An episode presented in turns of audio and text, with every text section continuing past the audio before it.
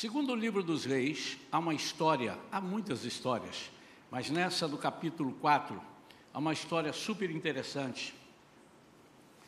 E, embora nós já tenhamos até pregado sobre esse, esse tema aqui, Deus tem renovado, tem dado, é, tem colocado em nós ah, o interesse por repetirmos algumas mensagens. Mas o que é interessante é que sem eu estar é, sabendo lá uh, o que o, o, o, as crianças estão dando lá, estão estudando lá, mais de uma vez já coincidiu da mensagem que eu ia pregar aqui, é algo que eles estão estudando lá.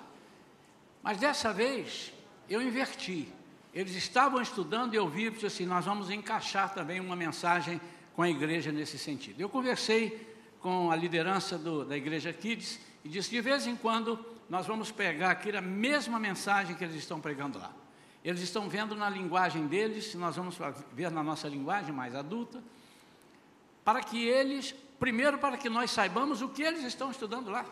Exatamente o que eu vou falar aqui, de uma forma talvez é, mais adequada, talvez, não, com certeza, mais adequada às crianças, a linguagem deles, o entendimento deles, mas crianças de 5 anos. Elas estão aprendendo isso aqui. E de vez em quando, se Deus quiser, nós vamos poder fazer isto, algumas dobradinhas de mensagens, para que eles, estando aqui conosco, eles percebam que eles estão saindo de lá, estão crescendo, e quando eles virem para aqui, para o templo, para uma igreja de adultos, eles não, é, eles não sofram solução de continuidade. Ou seja, eles é, entrem como se eles realmente estivessem dentro da mesma igreja. Isso é muito importante. Muitas vezes nossas crianças se perdem ao saírem para os jovens, porque chega ali e encontram outro movimento. Os jovens se perdem ao virem para a igreja, é, começarem o, o trabalho na igreja de adulto, porque parece que há um hiato, parece que há um abismo entre o que os jovens aprendem e o que a igreja ensina. Nós não queremos isso aqui. Estamos lutando, graças a Deus não tem acontecido e não há de acontecer. Segundo o livro dos Reis, no capítulo 4, eu vou ler do versículo 8 ao 17, depois nós vamos passear, porque esse capítulo 4, essa história, ela vem até o versículo 37, mas nós não vamos ler tudo de uma vez. Versículo 8, do capítulo 4, segundo Reis, diz assim: Um dia, Eliseu foi a Sunem, onde vivia uma mulher rica, onde vivia uma mulher rica, que lhe ofereceu com insistência uma refeição em sua casa. Depois disso, sempre que passava por aquela cidade, ele parava para visitá-la e comer alguma coisa. Certa vez, ela sugeriu ao seu marido: Olha, eu sei que esta pessoa que sempre nos visita é um santo homem de Deus. Portanto, vamos construir para ele no terraço um quarto de tijolos e colocar nele uma cama, uma mesa, uma cadeira, uma lamparina. Deste modo, sempre que passar por nossa casa, ele poderá se hospedar nele um dia, quando Eliseu chegou a essa casa, subiu ao seu quarto e deitou-se para descansar um pouco. Mandou seu servo Geazi chamar a mulher sunamita. O moço chamou, e assim que ela chegou, Eliseu mandou Geazi dizer-lhe: Tu tens sido generosa e nos proporcionado muitos benefícios. O que poderíamos fazer por ti? Gostaria que eu intercedesse por ti junto ao rei ou ao comandante do exército? Diante do que ela respondeu: Eis que vivo em paz entre o meu próprio povo. Daqui a pouco nós vamos destrinchar um pouco, ler as entrelinhas desses diálogos. Mais tarde, entretanto, Eliseu perguntou a Geazi: O que podemos fazer em favor dessa mulher. E Jazi respondeu: Bem, ela não tem filho, e seu marido é bastante idoso. Então solicitou Eliseu: Vai e chama de novo. Jazi foi e a chamou, e ela chegou até a porta. E Eliseu lhe declarou: Por volta desta época, no ano que vem, terás um filho nos braços. Contudo, ela ponderou: Não, meu senhor, não iludas a tua serva, ó homem de Deus. Entretanto, assim como Eliseu lhe afirmara, a mulher sunamita engravidou. E no ano seguinte, no tempo certo, deu à luz a um filho. Quando o menino já estava crescido, saiu um dia com seu pai, que estava com os ceifeiros. Então ele gritou ao pai: Minha cabeça! Ai, que dor na cabeça! O pai imediatamente rogou a um servo: Leva-o à sua mãe. Este o tomou e o levou à sua mãe, e o menino ficou no colo dela até o meio-dia. E então morreu. Ela subiu, deitou-o sobre a cama do homem de Deus e depois de fechar a porta, se foi. Então mandou chamar o marido e suplicou-lhe: Manda-me, manda-me, pois, um dos servos com uma jumenta eu vou depressa à casa do homem de Deus e volto logo. Indagou-lhe o marido: Por que vais ter com ele hoje ainda? Não é dia de lua nova, e nem sábado. Mas ela, despedindo-se, lhe disse: Shalom, fica em paz. Em outras versões diz: Vai tudo bem. E eu fiz questão de deixar nesse original aqui: Shalom fica em paz. Ele disse assim: fica tranquilo, está tudo muito bem, não há nada de errado, está tudo completamente bem. Mas não estava. Então ela mandou selar a jumenta e ordenou ao servo: Conduz-me depressa e não para no caminho, senão quando eu mandar. Eu disse que eh, leria até o 17, mas achei interessante eu conduzir para que os irmãos tenham é, melhor noção e depois fica faltando menos versículos para eu completar. Ela partiu para encontrar-se com o homem de Deus no Monte Carmelo. Assim que ela avistou de longe o homem de Deus, alertou seu servo Geazi. Aí vem chegando a sunamita. Corre, pois, ao encontro dela e indaga-lhe: Está tudo bem? Como está teu marido? E como está teu filho? E ela respondeu a Geazi: Shalom, tudo em paz.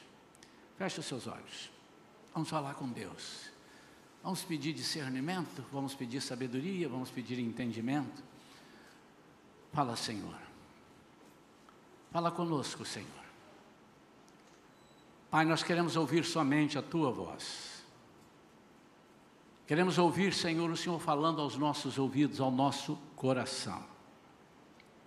Não permita, Senhor, que sejamos enganados por nenhuma outra palavra, nenhuma nenhum outro entendimento, mas que ao sairmos daqui nessa noite possamos dizer: valeu a pena, Senhor, estar na tua casa. Te louvamos, em nome de Jesus. Amém. Eu queria cantar um corinho com os irmãos, sem acompanhamento não combinei com Carlinhos, isso veio agora, Carlinhos. Se você quiser, vem para cá que eu sei que você toca qualquer coisa. Não toca igual a mim, mas toca. Né? Em tuas mãos, Senhor, eu me coloco agora. Fala comigo nessa hora em que meu coração deseja ouvir tua voz. De novo. Em tua Senhor, eu me coloco. Eu me coloco agora. Coloque-se. Fala comigo nesta hora em que meu coração anseio ouvir tua voz.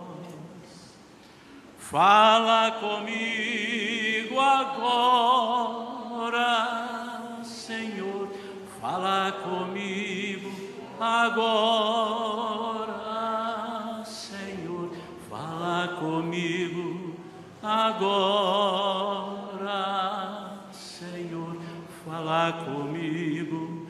Agora, fala comigo. Agora, Senhor, fala comigo. Agora.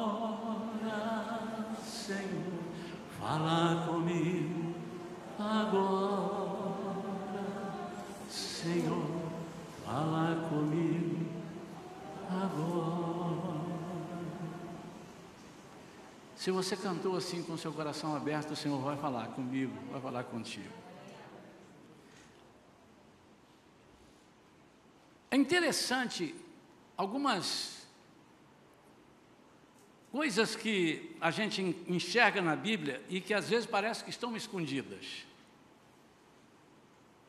E por que elas estão? Porque há riqueza de detalhes numa certa narrativa, coisas que de repente a gente não entende por que esse, por que esse detalhe. Se tem um detalhe, é porque tem uma importância. Aqui nós estamos vendo a história de uma mulher que nem sabemos o nome dela. Algumas pessoas pensam que o nome dela é Sunamita, confundem com a Sulamita. Ela é Sunamita com S minúsculo porque ela é descendente de Sunem. Nem o nome tem. Mas há algumas coisas que, se estão aqui, elas precisam é, ser analisadas. Primeira coisa está no versículo 8, logo. Vivia ali uma mulher rica. Ela era uma mulher rica, precisava dizer, não vivia uma mulher. O que vai acontecer para ela ter um filho, independe se ela é rica ou pobre. Mas por que que é uma mulher rica, o texto diz? Por que, que o texto não omite? Vamos precisar desse dado daqui a pouco mais. A segunda coisa é quando ela arde em seu coração de construir um quarto para aquele homem de Deus e diz: Vamos construir um quarto para ele no terraço. Estudando sobre isso, nós vimos que o terraço era o lugar mais arejado da casa. Então essa mulher não só se preocupou em abençoar, em abençoar o servo de Deus, como se preocupou em dar a ele o melhor lugar. Ela comenta com seu marido que aquele homem era um homem de Deus. É outra coisa que me chama a atenção. Como é que ela sabia que ele era um homem de Deus? Será que ela pensou que ele era um homem de Deus porque ouviu falar que ele fez algum milagre? Será que ela imaginou que ele era um homem de Deus por causa da vestimenta dele? Porque os profetas andavam daquele jeito, eu não sei, a Bíblia não diz como é que ele andava, mas eu estou aqui conjecturando. Mas também são dados que nós vamos precisar no desenvolvimento dessa mensagem. E ela disse ao seu marido: Vamos construir um quartinho para ele aqui. Poxa, ele fica mais à vontade. Vamos construir no terraço. Ali é mais fresco. Eu vou abrir mão no lugar onde eu possa é, pegar lá uma fresquinha, onde eu possa me, me refrescar, o, o, você comigo. Vamos abrir mão disso, vamos construir, mas não vamos só construir um quarto, vamos equipar o quartinho para ele, vamos comprar ali, um, vamos colocar ali um notebook, vamos, vamos deixar ali para ele um, vamos pedir uma linha de internet ali, vamos botar uma, uma, uma rede boa ali para ele, vamos ela equipa, coloca ali, vamos colocar uma geladeira, não tinha nada disso, eu estou trazendo para os dias de hoje. Vamos fazer com que ele se sinta bem. Porque eu vejo que ele precisa disso. Eu vejo que é necessário que ele sinta esse amor, porque ele é um homem que tem vindo aqui, passa aqui de vez em quando, é que a Bíblia diz que ele fez uma vez, ela convidou, e depois, sempre que ele estava por ali, ô dona Agripina, não sei o nome dela, dona Hermenegilda, está aqui, e eu vim aqui, e era, e era muito, deveria ser muito agradável receber um homem de Deus. E assim fizeram, construíram. E um dia ele está lá, e está descansando, e vira para o seu servo e disse: Puxa vida, eu estou sentindo no meu coração fazer alguma coisa para beneficiar essa mulher. Chama ela aqui. Eu quero perguntar a ela se ela precisa de alguma coisa. E Eliseu, naquela época os profetas tinham muita influência. Chegava à presença do rei, falava com o comandante do exército, tanto que ela, ele pergunta isso, ele não perguntou de, de bobeira, ele perguntou porque ele tinha condição de fazer. E, ele, e ela pergunta: Você precisa alguma coisa? Você quer que eu faça alguma coisa por você? Então a resposta dela é uma resposta que lida assim: Eis que vivo em paz entre o meu próprio povo, e só isso. Não dá para a gente tirar muita coisa. Mas a gente vai atrás, vai buscar. Ela está dizendo assim: Eu não preciso que o senhor faça nada, porque eu estou satisfeita com tudo que eu tenho. Aliás, eu não tenho nem intenção de sair daqui. Eu não sei, de repente, se o senhor vai pedir, o rei vai me mandar para outro lugar. Eu, eu vivo aqui, eu estou satisfeito, tudo que eu tenho está bom. Eu não tenho nenhuma pretensão. Mas aquela mulher era estéril.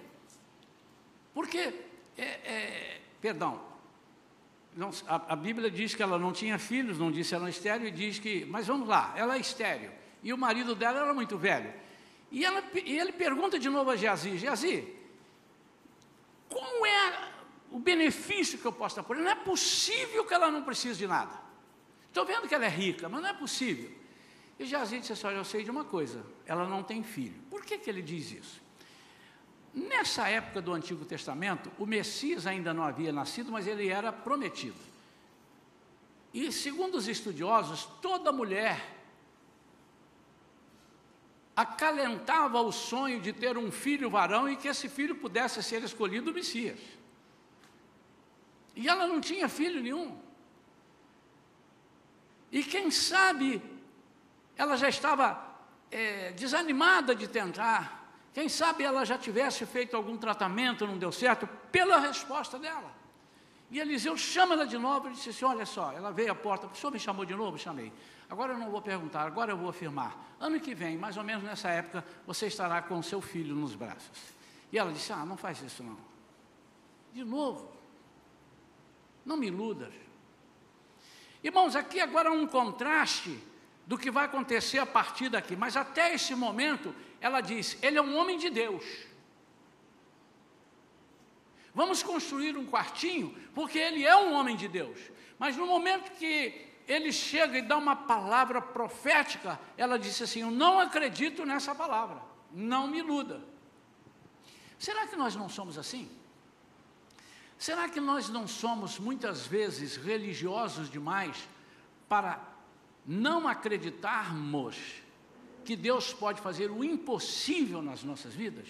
Será que nós não temos sido é, é, impedimentos ou temos tido atitudes impeditivas que possam fazer com que Deus venha sobre a nossa vida e faça algo sobrenatural? Mas aí não dependeu dela dizer, não, eu aceito. Aceita que diz sim. Se você disser sim, eis que lhe dou, eis que. Não, ele disse, vai ter. E virou as costas. E ela disse, não me iludas, não faça isso. Mas ele não retrucou. Não, mas se eu estou dizendo, você pode acreditar. Afinal de contas, você não sabe quem sou eu? Eu sou o profeta. Eliseu. Ele não disse nada. E a Bíblia diz que no ano seguinte, naquele tempo, ela estava lá com o filho. Nesses nove meses que passaram, ou nesse um ano, não quer dizer que ela engravidou exatamente na mesma hora, né? pode ter passado um ou dois meses para engravidar, mas nesse ano, ou seja, nessa época seguinte, quanta coisa pode ter passado na, na cabeça dela antes do filho é, começar a, a, se mostrar que estava, a gestação estava mais aparente. Eu imagino uma série de coisas. E aquilo foi é, é, edificando a fé daquela mulher.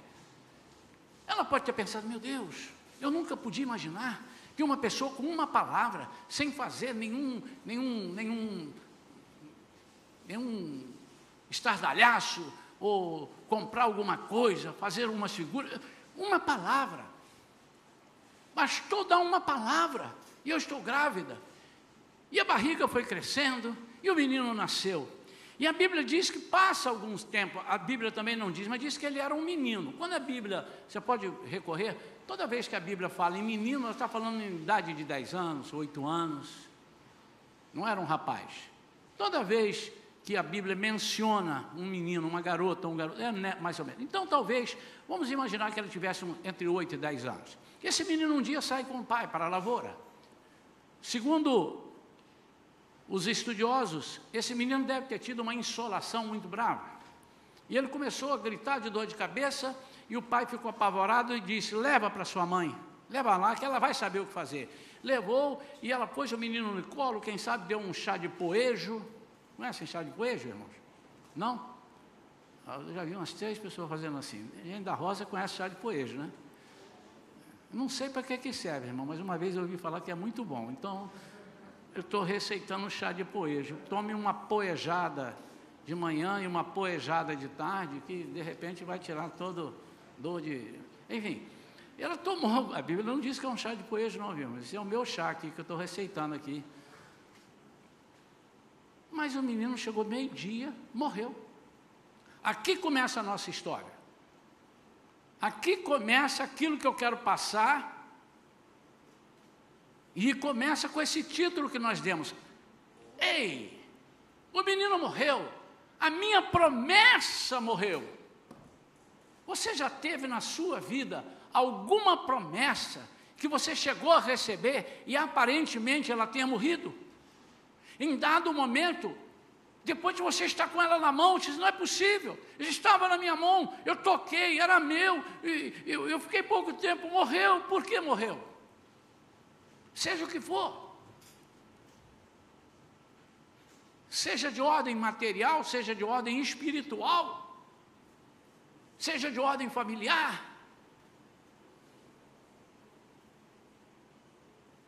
E essa mulher então vai nos ensinar algumas atitudes que eu queria compartilhar com os irmãos e que nós pudéssemos prestar bem atenção. Se você tiver uma caneta, se você tiver um lápis, alguma coisa para anotar, ou então no bloco de notas aí do seu celular, você pode, mas é cuidado com o celular. Eu sempre falo aqui, não, a Bíblia está no celular, você está com ele ligado, sobe uma bandeira lá assim, ó, tchim, tchim, tchim, então não sei o que, Flamengo empatou. Aí o Flamengo empatou, não ganhou, aí você vai lá ver quanto é que foi o jogo. E a, a mensagem está correndo. Daqui a pouco entra lá, fulano está agora ao vivo. Aí você entra lá ao vivo para ver fulano. E aí, de repente, você fala, amém, Senhor. E não era hora de falar amém, você falou amém para disfarçar. Enfim. Mas, ok. Anota aí no seu bloco de nota. Bota em modo avião, que aí ninguém vai entrar nada. Né? O pastor aqui é antenado, irmão. Bota em modo avião que aí não entra ninguém contigo. Você está na igreja, modo avião. Né? E aí faz as anotações. O menino morre. Você já passou por isso? Alguém aqui já sofreu uma decepção? E, e quem sabe uma decepção muito antes do que. Você não deu nem tempo. Eu nem, nem senti o gostinho. E já parece que foi embora. Dizer, Cadê as pessoas que já experimentaram isso? É ruim demais, irmãos. Mas há solução para isso? Claro que há solução para isso. Em Isaías 50, versículo 10, na tradução que eu tenho aqui, quando andar em trevas e não tiver luz nenhuma, confie no nome do Senhor e firme-se sobre o seu Deus. Por que, que as trevas existem? Por que, que as, muitas vezes a, a, a nossa esperança parece ter morrido? Para que nós possamos conhecer melhor o nosso Deus. Para nós sabermos que sem Ele não somos nada. Para aprendermos a desenvolver a nossa fé. E essa mulher agora vai dar um banho de fé, um banho de atitude, positiva, um banho de atitude que nós devemos acompanhar. São detalhes que estão aqui e que a Bíblia deixa aqui para nós aproveitarmos. Então segure-se na tua cadeira, aperte o cinto para não sair. Em Jeremias 29, de 11 a 14, esse versículo é muito conhecido, diz assim, esse versículo, porque eu bem sei os pensamentos que eu tenho a vosso respeito, diz o Senhor. Pensamentos de paz e não de mal, para vos dar o fim que esperais. E então me invocareis, e ireis, e orareis a mim, e eu vos ouvirei. E buscar-me-ei, e me achareis, quando me buscardes com todo o vosso coração. Me invocareis, orareis, para quê? Para dar o fim que esperais? Qual é o fim que você espera? Você está agarrado naquilo que Deus falou para você? Eu não estou mencionando, eu não estou me referindo, digo, àquelas promessas humanas. As promessas humanas, quando alguém faz alguma promessa humana para mim, eu não tenho muita dificuldade de perceber que é humano. Mas quando é de Deus, eu estou dizendo no meu caso, quando é de Deus, eu sinto um negócio diferente. Eu sinto ou um arrepio, ou eu sinto o peito, parece que vai queimar. Tem alguma coisa, e eu, eu não consigo dormir nos próximos dias de ansiedade, ligando assim, oh, isso vai acontecer, não é quando vai acontecer, isso vai acontecer, que legal, eu estou sentindo alguma coisa boa. Então vamos ver algumas atitudes que essa mulher tomou.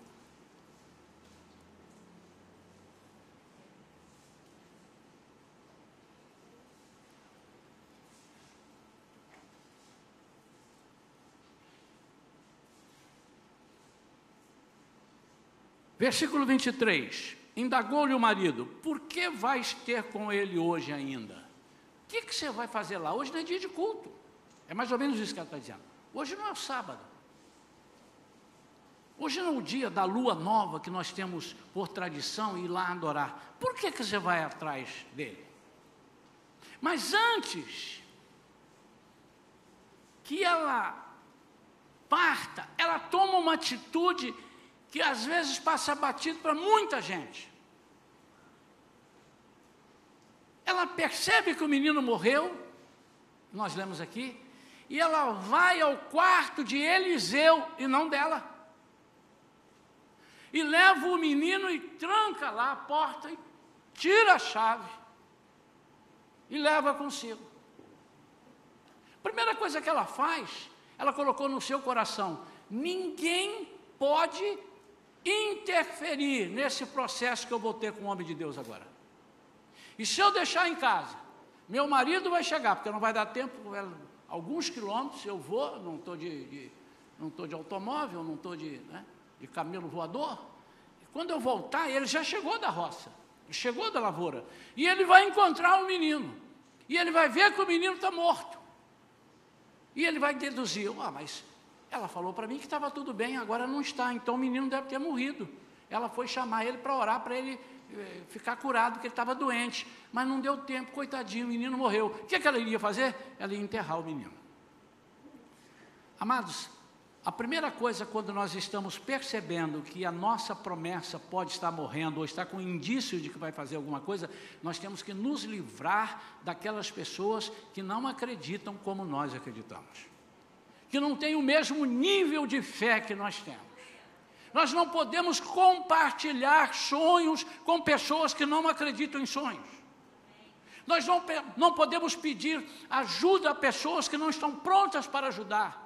Nós não podemos pedir, ora comigo, ajuda esse daqui, para pessoas que não têm esperança e não têm a mesma visão que nós temos, porque eles podem enterrar os nossos sonhos. Essa mulher deixa na casa de Eliseu. E também posso tomar o seguinte: eu vou deixar aqui, porque quando ele me chamou, ele chamou na porta da casa dele. E dali ele profetizou do quarto dele. E eu vou deixar ele aqui porque está entregue no lugar de onde nasceu, do nascedouro da benção. Mas principalmente o ponto número um que eu falei. E ela vai. E ela diz para o seu, para o seu ajudante: toca o gado, toca o burro, toca o burro, toca o jumento. Não para em lugar nenhum, a não ser quando eu mandar. Sabe por que, que ela falou? Porque ela disse: Isso pode nos atrapalhar, pode fazer com que nós percamos tempo, entremos em lugar e vamos tomar café. Você, eu estou sentindo que você está com, com, com a aparência ruim. Você não quer tomar um café? Toma. Vou fazer um bolinho. Não, mas não, não, não faz não. Mas é rápido. É só bater uns ovinhos ali e tal, fazer uns negócios, quebrar e tal. Eu vou fazer. Nisso, o menino está apodrecendo. Nisso, Eliseu pode ter saído de lá, ele sabia que ela estava lá naquele monte, mas agora ele pode não estar. Irmãos, significa dizer que quando nós estamos num processo de restauração daquilo que Deus nos deu, nós não podemos nos distrair com tudo aquilo que pode nos tirar da direção de Deus. Imediatamente, ela vai e diz: não pare, só quando eu mandar. E quando ela vai pelo caminho, e quando ela chega lá perto, ela avista Eliseu, e Eliseu de longe a vista, e ele disse: ah lá, que ela é sunamita, falou com o servo dele. Mas tem alguma coisa estranha. Aquele que está com ela não é o marido dela, e também não é o menino. Ele, ele avistou, teve dúvida, pegou o binóculo, colocou, não é não é nem o marido e nem o menino. Jazi, corre lá e pergunta para ela se vai tudo bem com ela, se vai tudo bem com o marido, se vai tudo bem com o filho. É a leitura que nós fizemos aqui. E quando o menino chegou, Geazi, e perguntou, ele disse, ela disse, Shalom, está tudo perfeitamente bem mas não estava, irmãos. E por quê? Ela mentiu? Não, porque ela não saiu de casa para falar com Geazi. Ela saiu de casa para falar com Eliseu. Por que que às vezes as nossas promessas que aparentemente estão indo embora, podem ir embora? Porque quando a gente deveria buscar ajuda em quem nos deu, no Deus de Abraão, no Deus de Isaac, no Deus de Jacó, no Deus Todo-Poderoso, a gente vai a, outros, a outras fontes que não são capazes. Isso não significa que, tanto que eu preguei hoje de manhã, que nós temos que ter unidade e união, temos que ter comunhão, orar uns pelos outros. Não me refiro a isso. É busca da esperança. A minha esperança está aqui. Se esse médico não resolver, ninguém resolve. Pois é, o médico não vai resolver e Deus vai resolver. Se aquele é, patrão não der o jeito, se aquela empresa me chamar, eu estou resolvido para o resto da minha vida. Não é assim que funcionam as coisas. Geazi não tinha que ouvir dela. Quem tinha que ouvir dela era o homem de Deus. Então ela, desculpa, não me leva a mal, mas está tudo muito bem. E vai, e ele vai atrás. E quando chega a presença de Eliseu, contudo, versículo 27, assim que chegou ao monte diante do homem de Deus, prostrou-se aos seus pés. E quando prostrou seus pés, Geazi aproximou-se para erguê-la. Mas o homem de Deus pediu: deixa em paz. Isso aqui, sabe o que, é que eu chamo dentro desse processo? A religião vai impedir que eu seja abençoado. Geazi aqui agora está representando a religião. Olha só, não, não, mexe nisso não, não pode, não é assim que. Ele é um homem de Deus, não encosta nele, não faça isso. Amados, muitas vezes nós perdemos as nossas bênçãos porque nós estamos cheios de religiosidade. Muitas vezes nós não aceitamos que a nossa boca adore do, do jeito que o meu coração está pedindo, mas eu me prendo porque eu, eu não fui ensinado a dar um glória a Deus bem alto. E se eu fizer isso, eu vou escandalizar as pessoas. Dane-se o escândalo nesse sentido.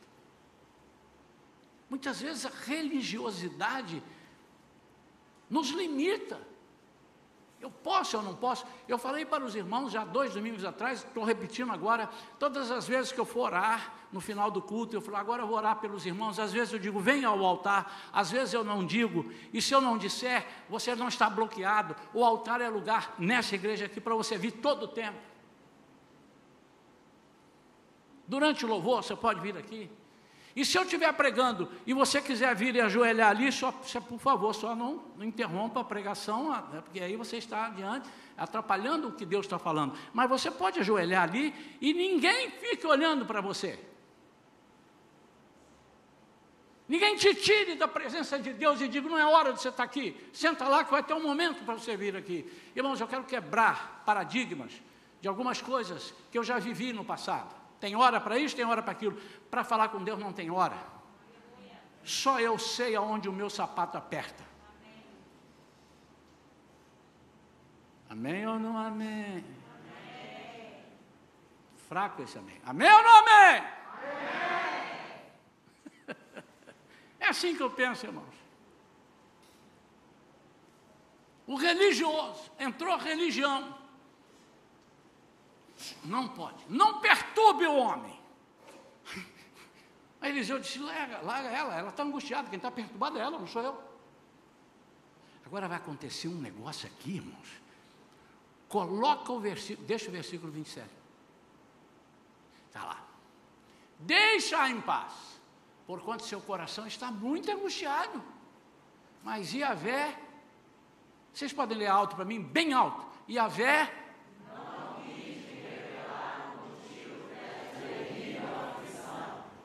Quem que está falando isso, irmãos? Quem falou isso? Hein? O homem de Deus? Aquele que disse para ela: daqui a um ano você vai ter um filho. Foi esse que está falando? Pois é, aqui eu aprendo o seguinte: não interessa se você deu uma palavra profética para uma pessoa estéreo ter um filho. Deus conta o que Ele quiser contar para você. E se Ele não quiser, Ele não conta. Acabou a conversa. Está ali. Eu não sei, ele não me revelou. o Evangelho parece coisa de maluco, né?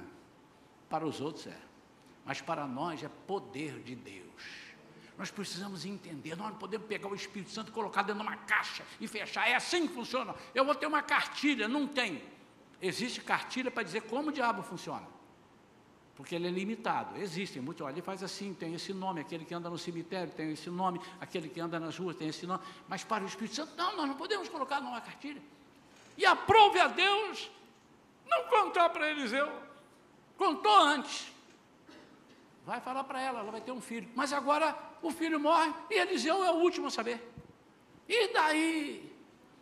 Isso Deus nos ensina o seguinte: não sejais orgulhosos nem vaidosos e muito menos pretensiosos, porque o Deus nessa história toda sou eu e não você. Então ela desabafou. Porventura, meu Senhor, eu te pedi alguma coisa? Eu não disse para o Senhor que não me enganasse? Agora aqui, ela está quase perdendo mas ela deixou lá, e quando ela saiu de lá, ela disse assim: Eu vou sair e vou voltar. E quando eu voltar, esse menino vai ressuscitar. Com certeza foi isso. Você vai ver agora por quê. Ela vai buscar, ela não foi lá contar para ele que o menino morreu. Ela foi lá fazer alguma coisa. No mesmo instante, Eliseu ordenou a Geazi: cinge teus lombos, prepara-te, pega o meu cajado na mão e vai.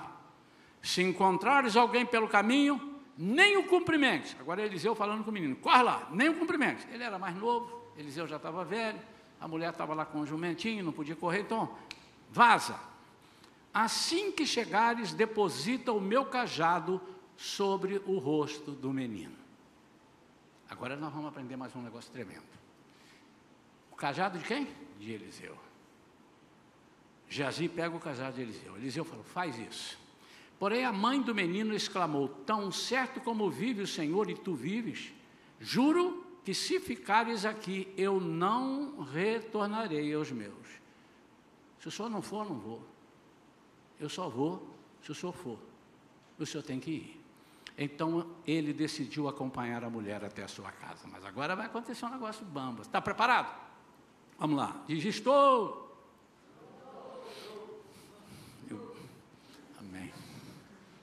Eu gosto muito da espontaneidade desse povo. É, muito espontâneo, né? Contudo, Geazi chegou primeiro. Ele devia ser mais novo. Eu estou deduzindo aqui, né? É, se ele é o moço dele, o ajudante, ele não podia ser mais velho. O cara é mais velho. Peraí, que eu vou ajudar o senhor. Não, ele é mais novo, né? Contudo, Geazi chegou primeiro e colocou o cajado sobre o rosto do menino sem vida. Mas ele não disse uma palavra, nem reagiu de forma alguma. Então Geazi saiu correndo de volta encontrou-se com Eliseu no caminho e exclamou: Mestre, o menino não volta a si. Aqui eu tenho duas lições. A mulher está vindo. Ai, consegui convencê-lo de ir, né, senhor Eliseu? Vamos lá, gente, toca o burro, toca o burro. E lá vai tocando o burro, e lá vai ela, e lá vai Eliseu. Ai, agora não tem problema, que ele vai chegar lá e o menino vai ressuscitar. Aí vem um sem graça, é primo, primo irmão daquele que veio da casa de Jairo. Lembra? Quem conhece a história dela? na filha de Jairo, minha filha está morrendo, Jesus está indo lá, aí repente está no meio do caminho, vem um da casa de Jairo e disse assim, não incomode mais o mestre, a menina morreu, ô sem graça, é primo desse, primo irmão, a distância era grande, um está no Antigo Testamento, outro está no Novo, mas eram primo irmãos, e veio o camarada e disse assim, mestre, não deu, primeira coisa, desse, eu disse que tem duas aqui, duas vertentes, primeira coisa, como tem gente preparado para te roubar a segunda benção. A primeira você disse assim, o que, que aconteceu? Minha promessa morreu. Quando ela está quase voltando, diz assim, ah, mas ó, é, sei não, você está com esperança mesmo? Você já viveu com esse menino 10 anos? Não está bom? 10 anos com um filho? Está bom demais. Não precisa. Por que, que você vai fazer? Você tem certeza? Olha, Deus deu, Deus pode tirar. É verdade, isso aí é incontestável. Mas o que tem de gente que quer consolar e atrapalha mais do que consola? Essa é a primeira coisa. Mas a segunda coisa é que nós temos que aprender que uma coisa morta não faz viver uma outra coisa morta. Uma, deixa eu melhorar. Uma coisa sem vida não pode dar vida àquilo que precisa de vida. E por mais que fosse o cajado de Eliseu, ele por si só, sem a atuação de Deus, ele é um cajado. E coloca o cajado sobre o menino, colocou, e agora? É algo sem vida. E muitas vezes nós estamos nos apegando a algo que não tem vida. Jesus disse: Eu vim para que tenham vida, e vida em abundância. Ele é a fonte de vida. Jesus é a nossa fonte de vida. E nós não temos que apegar com mais nada a não ser Jesus. Repito, irmãos, nós podemos ter auxílios e coisas. Ela vai lá, ela pede o auxílio do marido, pega o, o moço para ir comigo, vai lá. Eu não estou, eu estou falando para uma plateia seleta. Não é isso. É quando nós queremos dar vida usando aquilo que não tem vida.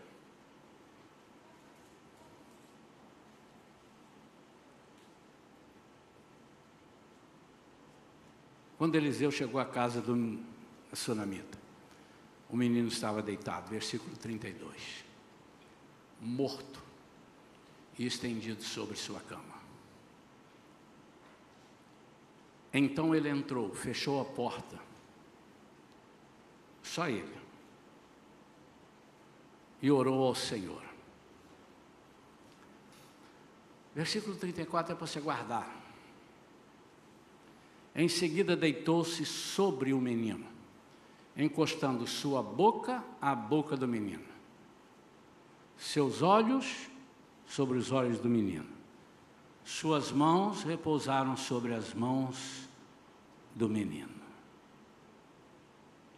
Enquanto se debruçava sobre ele, o corpo do menino foi se aquecendo. Eliseu levantou-se e começou a caminhar pelo quarto de um lado para o outro. Depois subiu na cama e estendeu sobre o corpo do menino mais uma vez. Então o menino espirrou sete vezes e abriu os olhos. O que, que eu aprendo aqui?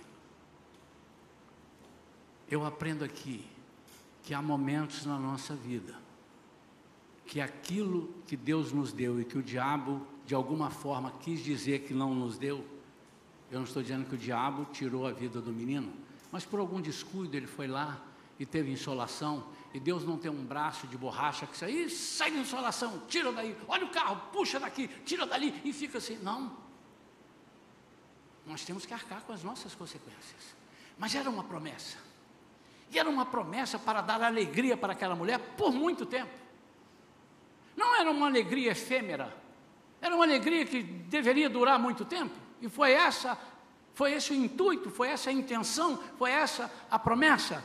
Então, aqui fala de unidade. Jesus é um conosco.